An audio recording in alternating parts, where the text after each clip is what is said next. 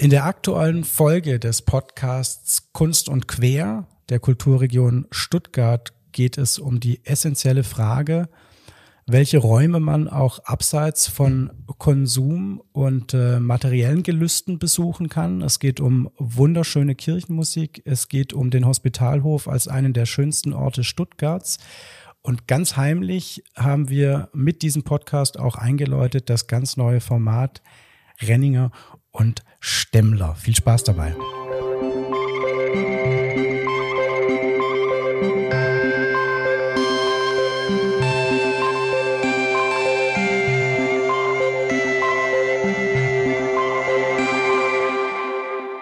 Willkommen bei Kunst und Quer, dem Podcast der Kulturregion Stuttgart.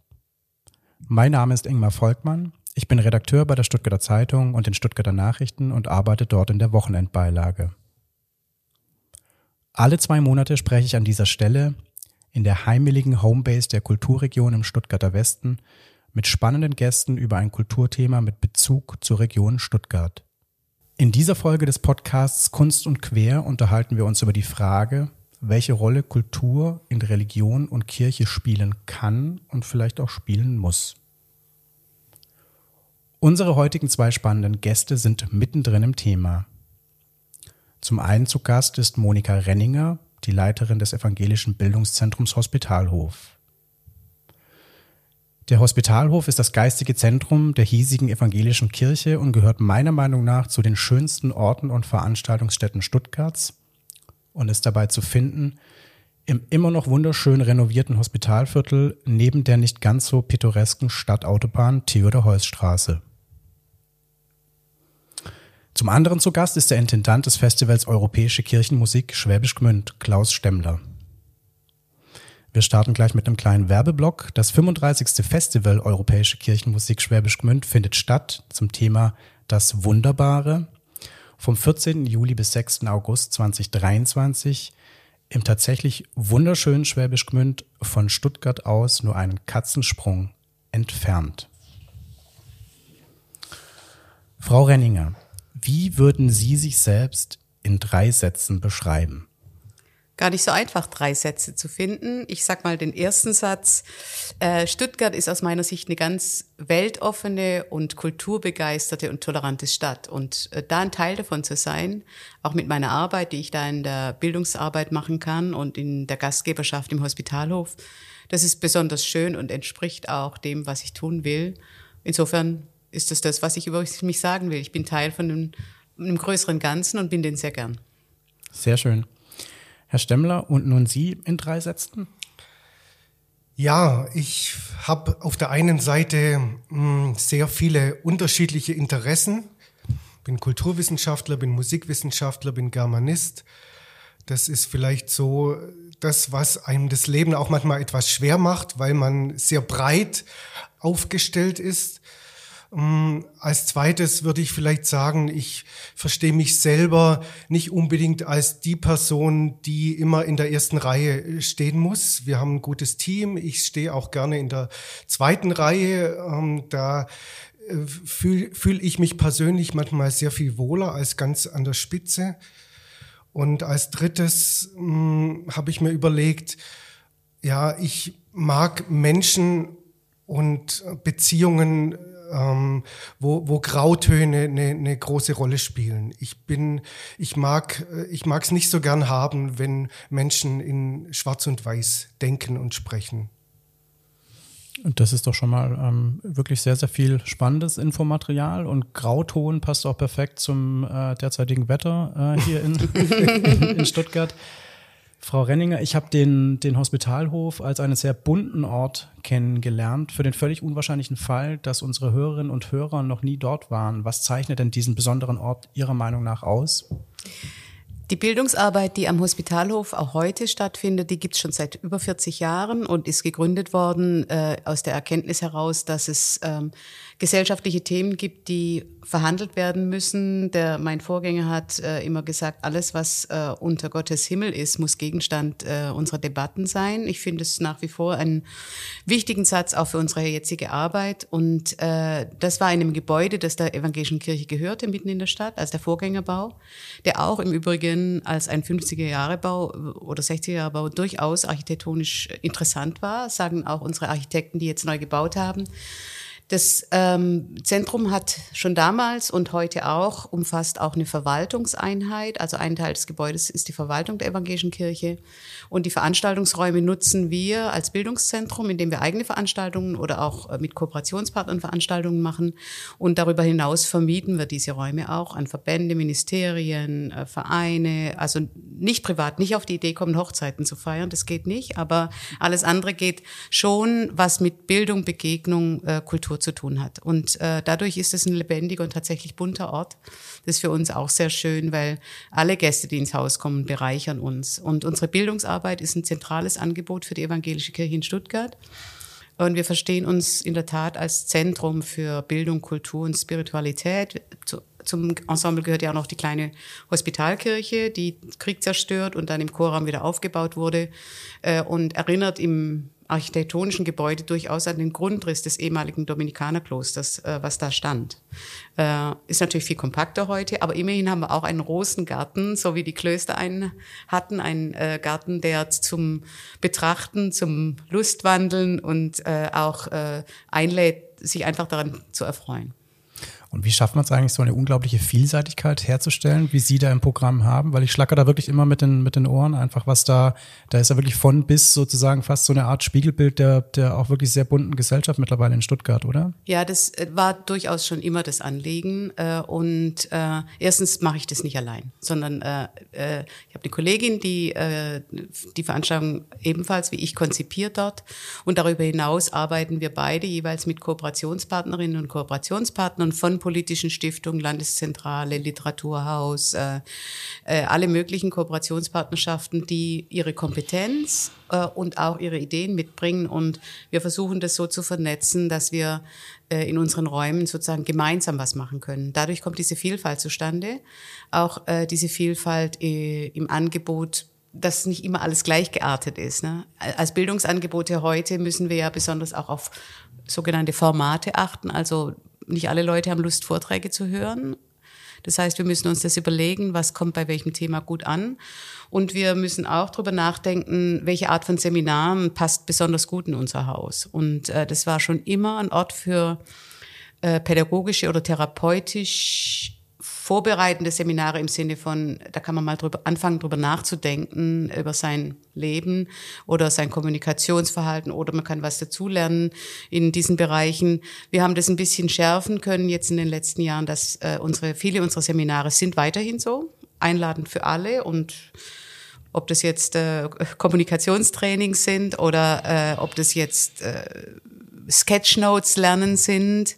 Also irgendwas, was meinen Horizont erweitert, privat oder beruflich. Aber wir konnten es schärfen, auch in der Hinsicht, dass wir inzwischen relativ bekannt dafür sind, dass wir Weiterbildungsangebote im Bereich der Traumapsychologie machen. Äh, natürlich mit kompetenten Referentinnen und Referenten. Und äh, da, das sind lange Module der Ausbildung. Also das begleitet einen dann über zehn Monate oder so. Äh, und es freut uns auch, dass wir uns da einen Ruf erwerben konnten, der, äh, der da auch gut verortet ist. Wir sind ja eingeschränkt in unseren Möglichkeiten. Sie haben es ja schon gesagt, das liegt mitten in der Stadt. Wir sind kein Zentrum irgendwo auf dem Land, wo man übernachten kann und wo man sozusagen auch ähm, gemeinsam Abende verbringt. Also es muss, was wir machen, muss passen in dieses Stadtgeschehen. Jetzt vom Stadtgeschehen vielleicht ein bisschen ähm, raus ins wunderschöne Schwäbisch Gmünd. Ähm, Herr Stemmler, wieso ist ähm, Ihre Wahlheimat immer eine Reise wert? Oh, da reicht die Dreiviertelstunde nicht. ist aber wirklich schön. Aber für mich ist es tatsächlich eine Wahlheimat. Ich bin in, in Rottenburg äh, am Neckar aufgewachsen, habe in Tübingen studiert und bin dann in Schwäbisch Gmünd gelandet und wir fühlen uns sehr, sehr wohl in dieser Stadt. Sind Sie als ähm, Reingeschmeckter auch akzeptiert mittlerweile? Ja, ich glaube, die Hoffnung muss man irgendwann abschreiben. wir fühlen uns wohl. Ich glaube, das ist so das Maximale, was, was geht. Ähm, ja, die Stadt ist ist großartig. Sie konnte sich eben durch die Distanz auch zu, zur Landeshauptstadt äh, eine, eine, eine große Eigenart bewahren. Viele Traditionen leben bis heute. Mm, es, es hat äh, eine große ein großes Selbstbewusstsein in der Bürgerschaft. Die Stadt war freie Reichsstadt. Und das ist nicht nur Geschichte, sondern wir merken das bis heute. Schwäbisch Gmünd ist etwas ganz Besonderes. Und in meinem Fall kommt natürlich noch dazu, dass wir mit den Kirchen und Klöstern eine Ausnahmesituation in Schwäbisch Gmünd haben. Schwäbisch Gmünd ist die Stadt der Kirchen und Klöster. An jeder Ecke finden Sie eine Kapelle, eine Kirche, ein Kloster. Und das haben wir mit der Frau Renninger vielleicht gemeinsam. Auch bei uns steht mitten in der Stadt ein ehemaliges Dominikanerkloster. Der Prediger, der heute als Kulturzentrum und als Museumsbau auch genutzt wird. Und diese Kirchen und Klöster sind wirklich einzigartig sehr gut erhalten. Schwäbisch Gmünd hat keinen Bombenangriff erleben müssen, so dass wirklich die Bausubstanz sehr gut erhalten ist. Und die Kirchen sind sehr unterschiedlich. Also wir haben ähm, ganz unterschiedliche Größen, unterschiedliche Baustile. Wir haben das Kleinod, die romanische Johanneskirche aus dem 12. Jahrhundert, Gründungsbau der Stadt an einem kleinen Bach. Wunderbar, man muss bis nach Oberitalien fahren, um so eine wunderschöne romanische Kirche zu sehen.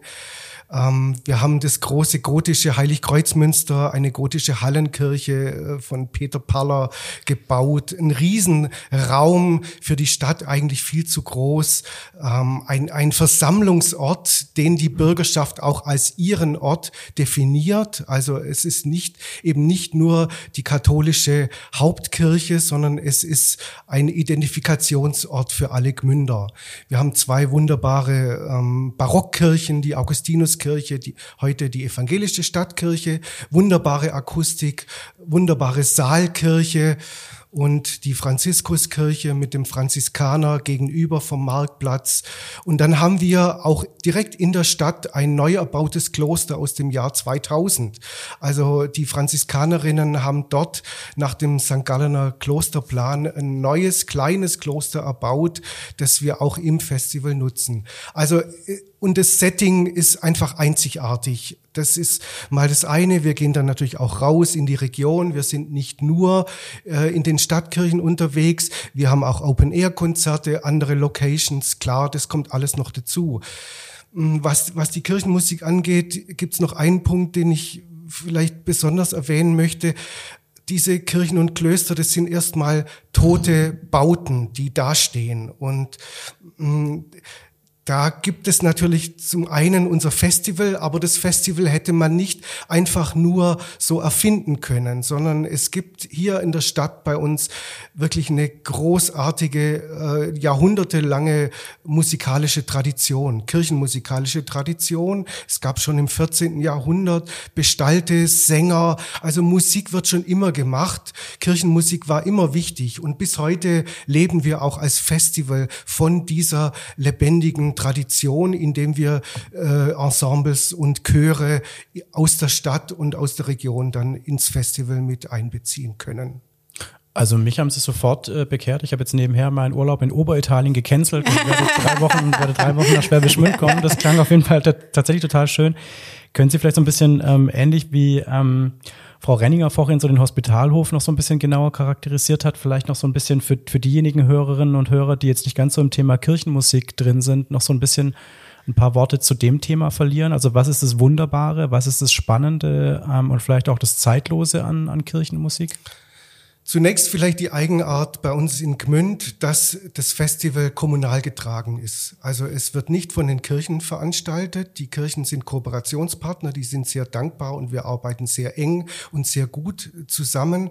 Aber der Träger ist die Kommune. Es ist ein städtisches Festival und daher ähm, rührt auch erstmal unser Ausgangspunkt dass wir jetzt nicht äh, Kirchenmusik, genuin Kirchenmusik präsentieren, sondern wir sind als Kommune erstmal mit unserer Kulturarbeit dem sogenannten öffentlichen Interesse verpflichtet. Und das öffentliche Interesse, das ist erstmal sehr schwierig zu fassen.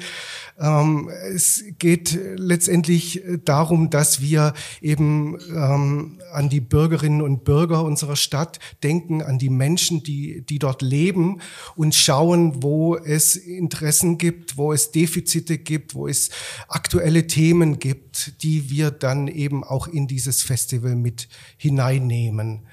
Ähm, und das Festival wurde 1989 gegründet, so viel vielleicht. Wir haben jetzt äh, ein 35-jähriges Jubiläum äh, in der Stadt und das Festival ist gut etabliert, konnte sich auch immer wieder wehren ähm, gegenüber anderen Dingen. Und ja, ich selber bin seit jetzt fast 25 Jahren dort am Ort. Ja, es hat sich etabliert und die Menschen mögen das Festival. Es ist nicht so, dass wir aufgesetzt sind, dass wir elitär rüberkommen. Die Meinungen gibt's natürlich auch, wie überall, äh, aber wir sind doch, wir haben eine große Bodenhaftung, so möchte ich es vielleicht mal benennen, eben weil wir mit den Menschen vor Ort äh, zusammenarbeiten und darüber hinaus natürlich auch äh, Touristen und Festivalbesucher äh, aus dem ganzen Bundesgebiet anziehen können. Ich fand den Punkt ähm, öffentliches Interesse und aktuelle Themen gerade so spannend. Ähm, Frau Renninger, für mich ist der Hospitalhof tatsächlich auch immer wie so eine Art gesellschaftlicher Seismograph, der es einfach schafft, tatsächlich gesellschaftliche Themen aufzugreifen und dann eben in spannende Formate umzusetzen, wie Sie es vorhin schon angedeutet haben. Wie schaffen Sie das eigentlich? Also durch diese vielen Kooperationspartner, weil, weil Ihre Institution quasi einfach auch so eine Art Plattform ist für verschiedene Kräfte? Oder wie schafft man es wirklich halt eben so am Puls der Zeit zu sein in so einer Stadt wie Stuttgart, die sich schon auch einfach permanent wandelt. Hm. Also das ist natürlich die Aufgabe, der wir uns stellen. Und äh, vor allem im Bereich Politik Gesellschaft, den die Kollegin verantwortet, gibt's natürlich, poppen immer solche Themen auf. Da muss man einen Weg finden zwischen aktuellen Präsenz, äh, das Thema aufgreifen, aber auch einer auch Angebote machen, die was vertiefen, also die sozusagen den Hintergrund befragen und es braucht dann einfach vielleicht manchmal eine kleine, ein bisschen mehr Spanne. Also ich weiß, dass an alle Bildungseinrichtungen, nicht nur an uns, an alle wird herangetragen, dass wir mit möglichst aktuell auf Themen, auf das, was in der Zeitung diskutiert wird, reagieren sollen.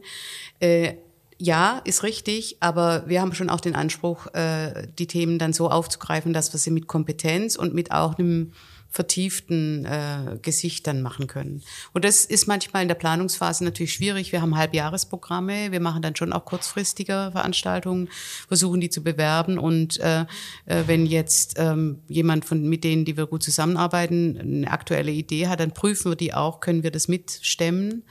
Ähm, dieser, dieser Spagat zwischen Tagesaktualität und vertieften Nachdenken, der wird immer irgendwie bleiben. Da versuchen wir unseren Weg zu finden. Da sind wir aber nicht die Einzigen, glaube ich. Und wenn ein Thema mal da ist, dann versuchen wir dem schon auch nachzugehen. Also zum Beispiel, wenn jetzt zum Thema überall in aller Munde Klima, Nachhaltigkeit ist, dann ist es eine Strecke, die uns schon über zwei, drei, vier Semester begleitet, wo wir immer wieder Veranstaltungen zu dem Thema machen, dass wir auch an was dranbleiben und da nicht einfach nachlassen und denken, naja, dann ist rum, sondern äh, wir versuchen uns das schon auch so zu setzen. Oder jetzt gerade geplant fürs nächste Semester, was sich dann auch hinziehen wird, auf jeden Fall über zwei Semester, ist eine Reihe, die äh, nennen wir Architektur und Ethik. Da arbeiten wir mit den Architektenvereinen äh, zusammen und die Frage, wie kann, wie kann gebaut werden, so dass es klimaverträglich ist, so dass Wohnen gerecht, äh, menschengerecht und für alle gleichermaßen gut gebaut wird, wie, wie kann man mit Material umgehen. Also wir haben uns das überlegt, was sind so Aspekte und ziehen das dann über eine gewisse Zeit, bleiben sozusagen wie so ein Puls äh, da dran. Oder wir hatten, äh, als das Thema jüdisches Leben in Deutschland äh, groß äh, Thema war in den, in der, über ein Jahr lang, 1700 Jahre, da haben wir auch über vier Semester das Thema entfaltet, ganz unterschiedlich. Also das wäre jetzt schon unser Anspruch, dass wir das versuchen, ähm, dass wir das möglichst vielgestaltig so ein Thema auch aufgreifen. Und manchmal kommt auch natürlich irgendwie ganz schnell jemand und muss dann da präsentieren. Auch möglich, ja. Jetzt haben Sie das Thema jüdisches Leben gerade angesprochen. Mhm. Ich hatte bei der Recherche oder bei der Vorbereitung gesehen gehabt, dass Sie ähm, 2021 die Otto Hirsch Auszeichnung bekommen haben. Mhm für Ihr Bemühen um den interreligiösen ähm, Dialog. Ist dieses Thema was, was Ihnen besonders am Herzen liegt tatsächlich? Ja, das ist so. Äh, das habe ich auch mitgebracht aus meinen Studienjahren und aus meiner früheren bisherigen Arbeit. Ich bin Pfarrerin und war bis ich zum Hospitalhof kam in der nördlichen Innenstadt hier äh, Pfarrerin für eine große Gemeinde zuständig. Äh, und wir haben damals da auch, da war ich dann schon 2001, also 9-11, haben wir dann schnell auch so einen Arbeitskreis gegründet, Christen und Muslime in der Nachbarschaft und das Thema jüdisches Leben und Kontakt zu, zur jüdischen Gemeinde bleibt begleitet mich schon ganz lange. Ich habe in Jerusalem studiert und nochmal in den USA studiert, jeweils mit diesen Schwerpunkten. Und ich freue mich natürlich sehr über diese Anerkennung, äh, dass ich die, dass äh, ich die bekommen habe und sehe das aber auch stellvertretend für viele, die wie ich in, in den Studien- und Berufsjahren sich dem Thema angenähert haben. Ich habe das auch stellvertretend für, aus meiner Warte entgegengenommen für die Person. Ja, das war natürlich toll. Jetzt haben Sie schon ähm, diese wahnsinnig interessante biografische, ähm, diesen biografischen Teil eben beschrieben, dass Sie Pfarrerin sind. Ist es denn so, hatte ich mich gefragt in der Vorbereitung auf dieses Gespräch, dass eben zwischen Klimakrise, was Sie auch schon erwähnt hatten, und Ukraine-Krieg, ähm, dass Sie da tatsächlich zurzeit auch wieder häufiger als Seelsorgerin auch wirklich gefragt sind im Hospitalhof? Also einfach, weil die Leute ähm, nach Orientierung gerade suchen in einer Zeit, die ja viele als wirklich immer verrückter wahrnehmen? Mhm. Also es gibt Leute, die Orientierung suchen, ob sie speziell jetzt, äh, jetzt ein veramtliches Gesicht brauchen, glaube ich gar nicht so sehr, aber sie suchen Orientierung äh, und äh, auch ein Stück Vergewisserung. Ähm, ich kann es an einem anderen Thema fast noch besser festmachen, weil das gerade jüngst jetzt war. Diese Woche hatten wir äh, das Thema ähm, Patientenwohl und Ökonomisierung zusammen mit der Bezirksärztekammer. Und äh, an dem Abend war schon deutlich zu erleben, äh, in welchem Zwiespalt jetzt Ärztinnen und Ärzte sind äh, und Blick auf die ökonomischen Notwendigkeiten, äh, die Krankenhäuser stellen, die die Gesundheitspolitik stellt. Äh, und das sind für mich schon auch die Momente, wo ich sage, ja gut, da, da ist wichtig, dass wir der Ort sind, wir haben es zusammen mit der Evangelischen Akademie Bad Boll gemacht. Das ist wichtig, dass wir der Ort sind, wo man das auch diskutieren kann, wo man auch diese Zerrissenheit nochmal äußern kann, äh, meinetwegen aus Ärztesicht, dass jemand, äh, ein Arzt sagt zu mir, ich will für meine Patientinnen und Patienten da sein und stehe auf der anderen Seite in der Situation, dass ich meine Praxis und meine Mitarbeitenden finanzieren muss. Äh, und das muss ein, einfach mal gesagt werden. Und zwar nicht als politische Lobbyarbeit jetzt bei uns gerade, natürlich ist das auch der Fall, dass man das ausspricht, aber auch in dem Raum, dass so ein Gedanke auch mal einfach Platz haben darf, ja, äh, dieses persönliche. Ukraine-Krieg äh, haben wir insofern, kriegen wir schon ein bisschen was mit. Wir haben seit März letzten Jahres, als die Flüchtlinge kamen und dann auch schnell bei uns gelandet sind, einfach aus pragmatischen Gründen, weil wir ein WLAN haben, ein freies WLAN. Ganz einfach.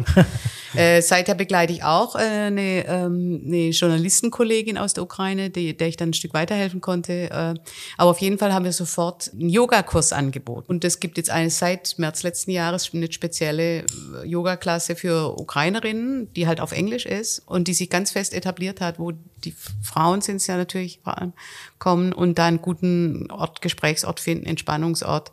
Also wir versuchen zu helfen, wir sind aber keine diakonische Einrichtung, also mit unseren Möglichkeiten. Aber wenn wir Räume zur Verfügung stellen kann oder Kontakte herstellen, dann machen wir das natürlich auch äh, sofort. Ich habe auch erlebt, übrigens im Blick auf die Musik, Herr Stemmler, das äh, haben ja alle Institutionen sofort freien Eintritt für ukrainisch äh, Geflüchtete gemacht, dass das tatsächlich auch äh, wirklich zu sehr emotionalen Begegnungen geführt hat, gerade für die Menschen, die da gekommen sind. Jetzt ist nur noch die Frage, nachdem wir die Syrerinnen und Syrer fast vergessen haben, ob wir diese Balance auch dann da in dieser Hinsicht hinkriegen. Aber die evangelische Kirche hat in Stuttgart ein Asylpfarramt und Gott sei Dank erinnert der Kollege regelmäßig die innerkirchliche und auch die außerkirchliche Öffentlichkeit daran, dass es noch mehr Leute gibt, die unsere Unterstützung brauchen. Absolut. Herr Stemmler, ähm, ist es so, ähm, weil das jetzt ähm, die Frau Renninger gerade so wunderschön auf die Musik eben schon übergeleitet hat, kann Kirchenmusik so ein bisschen pathetisch gefragt vielleicht ähm, so eine Art spirituelle Heimat auch sein in eben so ein bisschen verrückter werdenden Zeiten, wie wir sie gerade erleben, oder ist es zu viel verlangt? Ja, unbedingt. Also da kann ich Ihnen nur 100 Prozent zustimmen. Wir erleben das so wir können natürlich als Festival, als Musikfestival nicht die Welt retten. Wir, äh, wir sind keine soziale Einrichtung. Wir können punktuell an bestimmten Themen mitarbeiten. Beispielsweise haben wir in der Flüchtlingskrise auch ähm, Geflüchtete in unserem Helferteam integriert äh, oder äh, andere Angebote gemacht. Sowas ist immer möglich und setzt dann auch neue Kräfte frei und schafft Begegnungen. Aber wir können als Musikfestival nicht, nicht die Welt retten. Und das ist, glaube ich, also für uns ist es ganz klar. Ähm, es gibt andere Festivals. Ich kenne eine Handvoll, die mit dieser Mission unterwegs sind. Und ähm, ich glaube, ähm, das ist eine sehr schwere Nummer, da, da erfolgreich unterwegs zu sein. Also wir, ich würde für uns eher einen Schritt zurückgehen und sagen, jawohl, diese spirituelle Heimat, ähm, überhaupt die spirituellen Bedürfnisse, die finden bei uns eine Heimat. Also und es ist eben der große Vorteil eines Musikfestivals gegenüber jetzt einer, einem Pfarrer oder einer Pfarrerin, die auf der Kanzel predigt, dass wir ähm, eine, eine eine Eindeutigkeit, erstmal eine, eine große Offenheit haben. Ähm, die Menschen, die zu uns kommen, die bringen in der Regel ähm, Teile Kirchennähe mit, aber auch viele eine Kirchenferne oder eine Kirchendistanz. Und alle sind willkommen und niemand fühlt sich überfahren. Also wir, unsere, unsere Musik ähm, predigt nicht je, der Hörer, wenn ich mal vom, von, einem, von einem Konzerthörer ausgehe, ähm, der bringt alles mit, was ihn bewegt und kann dann in, in einer Veranstaltung andocken mit dem, mit den Punkten, die ihn interessieren und kann äh, eben Überschneidungen schaffen und kann ähm, Erlebnisse und Erfahrungen mit nach Hause nehmen, die ihm helfen, die ihn, ähm, die ihn stark machen, die ihn trösten, die ihn emotional äh, in bestimmte Richtungen bringen und äh, vielleicht noch mal einen Schritt eher zurück. Ähm, wenn man eine Kirche betritt, dann ist erstmal eine andere Situation da. Also äh, viele, die nicht mehr in die Kirche gehen, die betreten eine Kirche sehr bewusst in, als einen fremden Raum. Und ähm, da ist es dann so, dass man einen Abstand gewinnt. Äh, und der große Theologe Johann Baptist Metz hat mal gesagt, Religion, das ist Unterbrechung. Und das, diese Unterbrechung äh, die, die übrigens auch Richard Wagner für seine, für sein Festival in Anspruch nimmt.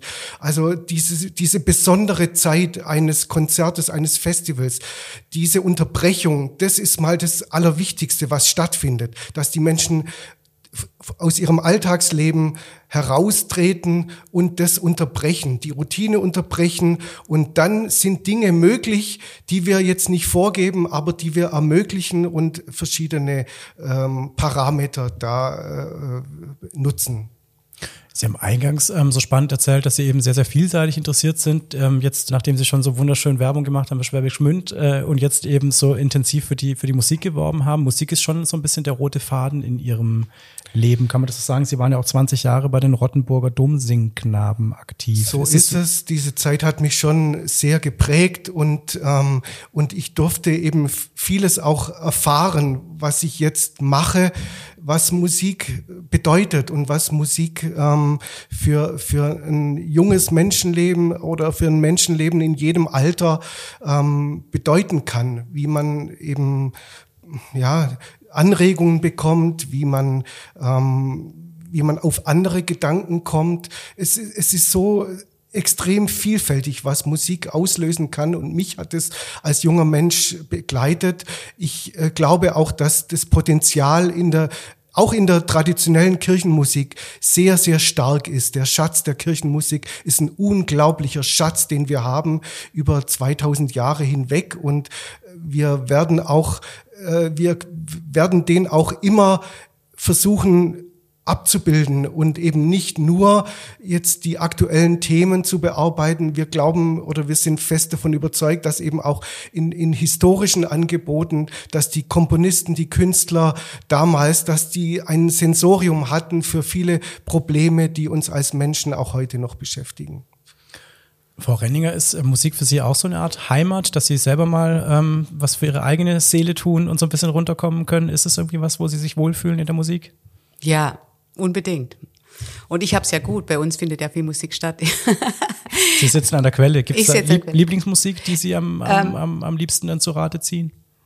Ja, ich gehe ich gehe viel äh, in, in Konzerte und in Oper und in neue Musik, Eklat-Festival. Also das, was bei uns dann manchmal auch äh, anlandet äh, in Projekten, ist durchaus jetzt auch von mir persönlich, ähm, sage ich mal, Finde ich wunderbar. Ja, nein, nicht mal initiiert wahrscheinlich, sondern einfach, wenn man dann regelmäßig zu Gast ist, dann entstehen halt Beziehungen, die, die wichtig sind. Und äh, Musik ist, äh, so wie ich, kann ich nur zustimmen, so eine wichtige Quelle auch von Erneuerung oder auch von Distanz zu dem, was man sonst äh, macht. Wenn ich jetzt als Pfarrerin äh, schaue ich auch auf die Texte und dann er, erlebe ich schon auch, das sind alte Texte, die man so mhm. heute nicht mehr sagen würde, aber die von großer Aussagekraft mhm. sind. Äh, und, ähm, und das wird auch immer wieder bedacht und äh, zum Thema gemacht. Vielleicht muss man dazu sagen, dass im Bereich der Musik in der Kirche ja viele auch moderne Entwicklungen sind ähm, und die sich auch abbilden in verschiedenen Angeboten Jetzt nicht unbedingt im Hospitalhof, aber drumherum natürlich. Es gibt inzwischen eine Gospelkirche hier in Stuttgart. Also die Kirche wird dann für Gospelgottesdienste genutzt. Und es gibt auch im Stadion so ein Weihnachtssingen mhm. wo dann mit ganz vielen Menschenmassen sozusagen äh, was äh, zum Schwingen und Singen gebracht wird. Und der Stiftskantor hier hat eine große Reihe gemacht äh, mit großen Erfolgen und Bachakademie hier. Stuttgart ist eine Musikstadt, also da muss man schon arg die Ohren zumachen, wenn man da nichts mitkriegen will. Und unser Kirchenmusiker an der Hospitalkirche hat eine, also sozusagen pflegt eine Nische, das ist jetzt sehr positiv gemeint, nämlich der Ort ist geeignet für den speziellen Ausschnitt der zeitgenössischen Musik. Sowohl von dem Instrument her, als auch von der Größe des Raums, als auch von der Offenheit des Raumes. Da können, wir haben ein gemeinsames Projekt, haben vorhin festgestellt, das wie in Schwäbisch Gmünd wie auch an der Hospitalkirche aufgeführt wird, das einfach räumlich möglich ist. Darf ich noch was sagen zu dem Thema Raum? Weil ich glaube, das ist ganz, ganz wichtig, was der Herr Stemmler gesagt hat und beobachtet. Wir als Kirchen äh, haben ja verfügen ja über Räume. Also und in dieser Zeit, in der das auch ein Luxusgut ist, ähm, machen wir uns das wahrscheinlich gar nicht oft genug so richtig klar. Ich habe das einmal erlebt mit dem Konfirmandenvater vor ein paar Jahren. Äh, da hatte ich in der Stiftkirche irgendwie Dienst oder was zu tun und der kam rein auf dem Weg durch die Stadt und der sagte dann, blieb ein bisschen, sagte nachher zu mir, ist Ihnen eigentlich klar, ähm, über was Sie hier an, an einem Schatz, über den Sie hier verfügen. Draußen kostet die Quadratmetermiete in den Läden so und so viel Euro. Sie haben ja diese riesigen Räume, die Sie auch so bespielen können, äh, wie Sie es für richtig halten. Was ist das für ein großer Schatz? Und seit ich das so gehört habe, versuche ich mir das auch immer wieder klar zu machen, dass es, äh, dass wir immer noch aus der Tradition heraus diese Räume haben. Das wird sich vielleicht alles irgendwann mal ändern in den Sparmaßnahmen, aber jetzt haben wir sie und deshalb müssen wir sie öffnen, gerade für Kultur, Musik, äh, neue Erfahrungen äh, in diesem Bereich. Finde ich einen absolut spannenden Punkt, weil es ja tatsächlich in so einer Stadt wie Stuttgart, aber ich schätze mal auch in Schwäbisch Gmünd halt einfach an Orten fehlt, wo man fern von einem Konsumierzwang genau. einfach mal so ein bisschen, das hatten Sie, glaube ich, auch mhm. vorhin so schön ähm, angedeutet, einfach mal ganz kurz aus dem Ritual auch mhm. ausbrechen kann mhm. und vielleicht eben eine andere Perspektive eben ähm, bekommen kann. Ist Deshalb ist der Hospitalhof liegt an der idealen Stelle, an der an der Konsummeile Theodor-Heuss-Straße, aber auf unserer Seite geht's dann nur noch Richtung Kultur, also zur Liederhalle, zum Literaturhaus. Und das ist deshalb wie so eine kleine Oase. Und ich finde dieses Thema Konsum und ähm, schnelle Befriedigung von Bedürfnissen und wir als äh, kleine Oasensituation, wo man sich erstmal auch einfach darauf einlassen kann oder sich einfach reinsetzen kann, in Innenhof oder auch in die Kirche, in Schwäbisch Gmünd mhm. sind die Kirchen sicher auch offen, katholische Kirchen sowieso, also das sind wirklich äh, da hat Religion und Kultur und kulturelle Erneuerung doch wirklich viel miteinander zu tun. Absolut. Ähm, wie sind Sie beide denn mit Ihren wunderschönen Institutionen durch die, ähm, durch die Hochzeit der ähm, Corona-Krise gekommen? Haben Sie da beide auch ganz konkrete Auswirkungen gespürt? Also bei Ihnen logischerweise eben musste wahrscheinlich das Festival dann eben pausieren. Können Sie da so ein bisschen erzählen, wie, wie, wie so die schlimmste Phase eben durchdrungen wurde? Ja, es war natürlich, es war ein gutes Training äh, für, für mich und das Team. Ähm, aber wir haben, wir haben nicht ausgesetzt. Das war, glaube ich, das Allerwichtigste. Wir haben dann, äh, wir haben umgeswitcht. Wir haben versucht, äh, dran zu bleiben und Dinge anzubieten ähm, und Flagge zu zeigen, dass wir da sind. Also wir sind dann rausgegangen ins Freie. Wir haben Straßenmusik gemacht gemacht. Äh, wir haben ähm, auch eine, eine Kunstperformance gemacht, die wir schon Jahre vorher äh, mal einladen wollten, aber nie einen richtigen Platz und ein richtiges Format dafür gefunden haben. Und Corona hat, hat dann, hat uns das erlaubt, denn dann waren die Künstler dann auch super dankbar und sehr flexibel und dann haben wir, haben wir äh, eine, eine Tellis-Motette, eine 40-stimmige Tellis-Motette, Spemin Alium, diese wunderbare, großartige Renaissance-Motette äh, als, als ein elektronisches Projekt gestartet und die, wo zwei Sänger die Stimmen nacheinander eingesungen haben und es wurde elektronisch dupliziert, so dass dann am Ende nach acht Stunden die 40-stimmige Motette erklungen ist und wir haben die, die Kirche, das große Münster mit Kerzen ausgeleuchtet und es war, die Kirche war offen und es durfte kommen, wer wollte und es war eine unglaublich tolle Erfahrung. Also wir waren da, aber es hat natürlich alles über den Haufen geworfen und äh, hat viel Kraft gekostet. Ähm, auch natürlich unser unser Publikum auch ähm, ja man musste spontan sein zwei zwei Jahre lang. Und jetzt äh, dauert es auch bis die Menschen wieder wieder kommen. Im letzten Jahr war es schwer schwierig langsam nicht auf Knopfdruck. Und dieses Jahr läuft es bei uns unglaublich gut. Also äh, sehr gut. Wir wir sind total überrascht. Wir haben haben das überhaupt nicht erwartet dass die Nachfrage im Moment so so stark ist Vielleicht, weil es da eben auch so einen gewissen Nachholbedarf dann eben gibt. Ähm, Frau, Frau Renninger, wie ist denn der Hospitalhof durch Corona gekommen? Haben Sie da eben dann auch verschiedenste verschiedenste Formate im ja. digitalen Bereich wahrscheinlich ausprobieren ja, genau. können oder müssen erstmal. Ja. Also wir haben es ja leichter mit Wortveranstaltungen, ganz anders als die Musik. Das heißt, wir haben sofort auf Online umgestellt, äh, alles, was wir hatten. Und haben aber auch versucht, begleitende Online-Veranstaltungen zu machen, in der es so eine Art Gesprächsgruppenformate gab, wo Leute einfach sich kleinere Runde austauschen konnten, von uns moderiert, wie es ihnen geht in dieser Zeit. Und wir haben natürlich äh, auch das positive Wirkung von, von Online-Geschichten festgestellt, dass man internationale Referentinnen, Referenten einladen konnte. Die Reichweite, so das Übliche, was wir, äh, was alle sagen.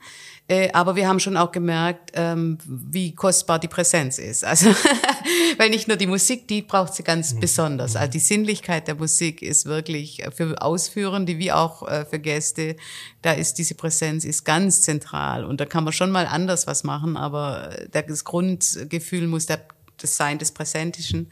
Und es, glaube ich, gilt für unsere Veranstaltungen auch, äh, dass wir das natürlich machen können. Und es ist auch schön und es ist auch in vielen Fällen gelungen. Manches ist auch nicht gelungen, klar. Wir sind ja nicht so ausgestattet, wir haben keine Ressourcen, wir müssen alles selber machen sozusagen. Äh, wir sind da schon durchgekommen. Wir haben unser Haus immer offen gelassen auch im strengen Verbot, weil dann hatten wir solche Gruppen im Haus wie die, die Telefonseelsorge, die waren, äh, ähm, wie ist es nochmal, systemrelevant, genau.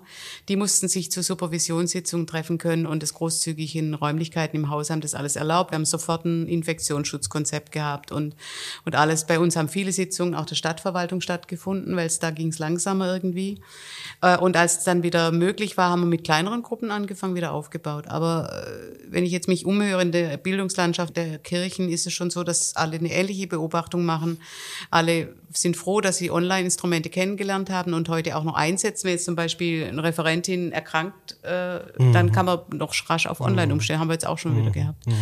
Aber wir sind natürlich trotzdem froh und ermutigen auch zu kommen, weil es ist schon eine andere, es ist sozusagen eine andere Resonanz. Äh, dieser der Soziologe Hartmut Rosa ist ja, mit dem Stichwort, Stichwort ja berühmt ja. geworden und mhm. alle greifen das auf, zu Recht auch, dass Resonanz auch nicht nur heißt, dass man sich mit Worten mhm. austauscht oder mit Musik, die man hört, sondern dass Resonanz auch entsteht in einem Gespräch, wo man die subtileren äh, äh, Zeichen mitbekommt. Also Absolut. wir dürfen uns gar nicht beschweren. Also das, äh, wir sind auch zudem als kirchliche Einrichtung anders als die äh, die, die Einrichtungen, die darauf angewiesen sind, kostendeckend zu arbeiten, äh, sind wir natürlich privilegiert auch, mhm. ja. Also wenn ich jetzt die Nachbarschaft angucke, äh, das Renitenztheater ist ja auch unsere Nachbarschaft. Wir hatten dann ganz schnell in Corona, haben die unseren Innenhof genutzt im Sommer, die Schauspielbühnen auch. Die Schauspielbühnen machen das jetzt auch weiterhin. Also ich habe dann zehn Tage lang Comedian Harmonies gehört. Das war toll, aber ich konnte dann mitsingen am Schluss. aber äh, das und das meine ich, dass äh, da die kirchlichen Räume sich auch öffnen müssen und unbedingt wollen auch für andere äh, Angebote der Kultur. Jetzt haben Sie gerade schon das Renitenztheater eben erwähnt und haben vorhin auch das Eklat-Festival ähm, erwähnt. Sie sind einfach super vernetzt in der, in der Kultur hier in Stuttgart. Ja. Wie ist denn da so die aktuelle Stimmung? Ist es immer noch so, dass die Veranstalter wirklich zu kämpfen haben, weil die Leute eben vielleicht noch ein bisschen vorsichtig sind nach Corona? Oder ist es mittlerweile eher so, dass diese Lust auf Resonanz und dieses Verlangen nach einem Live-Moment die Leute auch wieder lockt? Mhm. Wie ist das da Ihr Eindruck? Ja, ja, das ist so, wie der Herr Stemmler mhm. auch sagt. Das glaube ich ganz bestimmt. Man hat eine Zeit lang gesagt, bis von einem halben Jahr oder so, 40 ist das neue 100. Also, dass man sozusagen sich mit, mit anderen Zahlen einfach äh, arbeiten muss. Aber es wächst wieder und ähm, ich meine, die, die, die was anbieten, die sind einfach so froh und freudig, dass es wieder funktioniert, äh, dass die auch dieses Willkommen ausstrahlen und dann, äh, und auch die Künstlerinnen und Künstler, das weiß ich jetzt zufällig vom Renitenz, wir sind ja Nachbarn, ja. Äh, dass dann auch ein Künstler sagt, okay, dann spiele ich halt für 30 Leute nach, in dieser mhm. Nach-Corona-Phase. Mhm. Hauptsache ich spiele wieder. Ja. Na klar. Ja. Und die Musikerinnen und Musiker sehen das ja genauso. Bei uns waren auch zu Gast diese 1 zu 1 Konzerte vom mhm. SWR. Mhm. Oh, und äh, das war für die Musikerinnen und Musiker, aber auch für die Mitfahr also für die, die, die das organisiert haben, sehr berührend. Ich habe auch das miterlebt, weil ich so sozusagen die, die Hausmeisterdienste an den Tagen gemacht habe, äh, dass Leute wirklich sehr angerührt da dann rauskamen, dass in diesen Corona-Zeiten plötzlich jemand für sie speziell mhm. Musik mhm. spielt. Da sind wir wieder bei der Resonanz. Bei der Resonanz ne? Ja, also, also eins zu eins Konzerte hatten wir keine, aber wir hatten auch kleine Gruppen dann äh, mhm. mit Abstand gesetzt und die Ensembles waren so dankbar, dass sie dann auch zwei oder dreimal aufgetreten sind in der Zeit hintereinander, was ein paar Fortschritt war, aber das Publikum war dankbar und die Künstler auch, weil wir, wir waren auf breiter Strecke einer der wenigen Veranstalter, die dann gesagt haben, wir halten fest, wir, ihr dürft, ihr dürft kommen, wir laden euch ein. Und Präsenz und Live, das ist so das eine, das ist einfach ein ganz anderes Erlebnis als äh, im Stream. Und dann kommt noch dazu, dass ein Konzert eben auch ein, ein soziales Ereignis ist. Also die Menschen kommen nicht nur, weil da vorne jemand steht und, und was abliefert, sondern sie treffen auch andere Menschen, Gleichgesinnte, Freunde, Bekannte.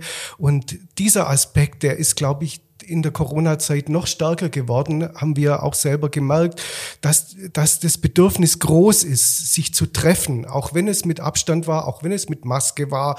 Und äh, auch unser äh, tüchtiger Förderverein, wir haben einen Freundeskreis, die haben in der Zeit auch für die Mitglieder Sonderveranstaltungen gemacht, Spaziergänge, ähm, Stadtführungen, einfach ähm, Punkte, wo man sich treffen konnte.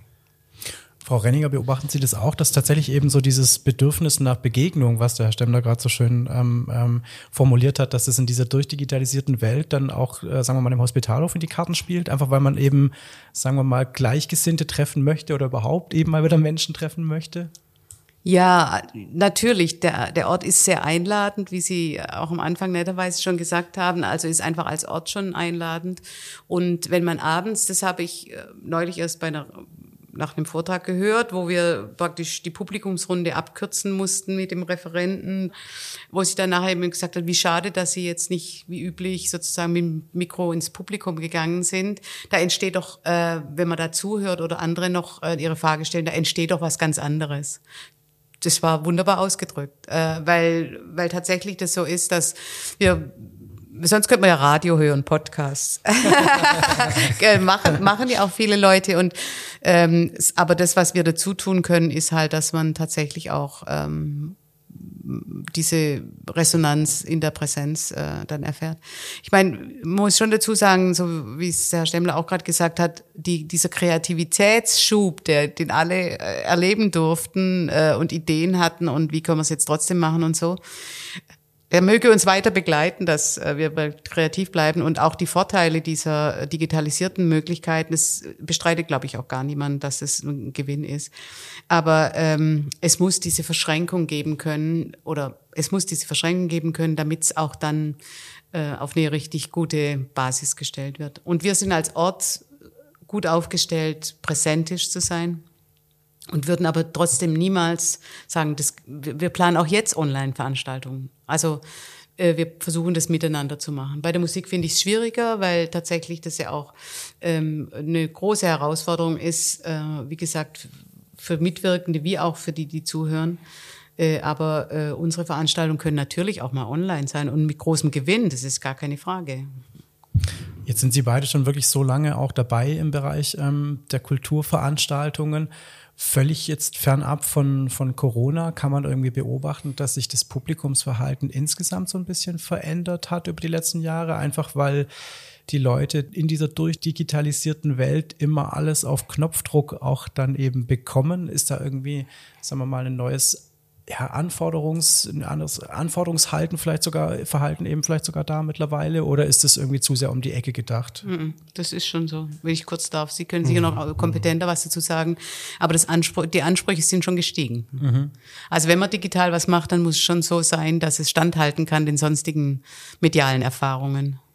Und dafür muss man sehr gut ausgestattet sein, braucht man Profis, die dabei sitzen, es aussteuern, die die Kamera führen und so weiter. Und wir haben diese Möglichkeit nicht, die Investitionen so zu tätigen. Wir arbeiten schon gut und wir arbeiten auch äh, dann im Zweifelsfall mit denen zusammen, die das gut machen. Aber für uns kann das äh, so nicht umsetzbar sein, dass wir wie ein Fernsehstudio oder ein äh, Radiostudio oder so sind. Das funktioniert bei uns jedenfalls nicht. Zum Glück bei anderen kirchlichen Institutionen. Aber die Ansprüche sind schon hoch, weil man ist ja das gewöhnt, dass das gut läuft. Und so durchgestolpert. Ich kann vielleicht, euch, das war wirklich eine Lernerfahrung. Wir haben ja auch so viele Be Bewegungskurse, nennen wir die, so Yoga in der Mittagspause, Qigong und so, also aus unserem ganzheitlichen Verständnis heraus.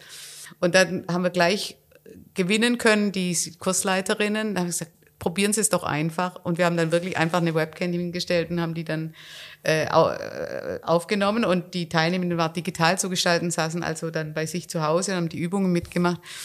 Und wenn man das ein bisschen verglichen hat mit denen, was sonst im Netz unterwegs ist, äh, dann muss man auch sagen, oh Himmels Willen, also wir haben da wirklich mit sehr einfachen Mitteln das gemacht. Aber ich habe unsere Kursleitung total bewundert und die, äh, die, die da waren, das waren dann 170 Leute, die in diesen Kursen sein wollten, in einer Schiene, die konnten dann zu jedem Kurs dazu, in der Mittagsschiene oder Abendschiene.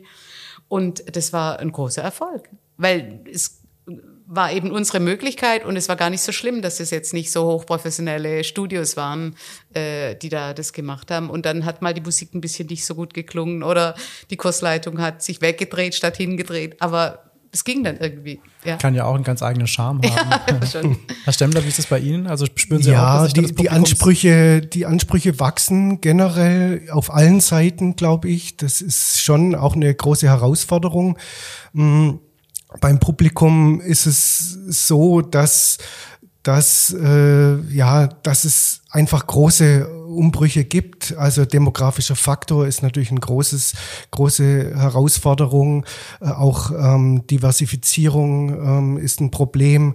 Ähm, ja, neue Themen dass allgemein halt eben so die Anspruchshaltung so ein bisschen gestiegen ist, ne? Nicht, nicht nur auf die, nicht nur auf die Digitalisierungs, äh, das sagen wir, Formate. So ja, das Publikum verändert sich und äh, es ist der Kulturmarkt ist nach meiner äh, Beobachtung immer noch ein Wachstumsmarkt. Also mhm. es kommen immer noch neue Dinge hinzu und äh, alles versucht auch äh, zu bleiben. Also äh, das Angebot ist ist einfach riesig. Selbst in einer Mittelstadt wie Schwäbisch Gmünd ist das Angebot sehr groß, das ganze Jahr über sehr viele Veranstalter, kommerzielle, äh, gemeinnützige, öffentliche, private.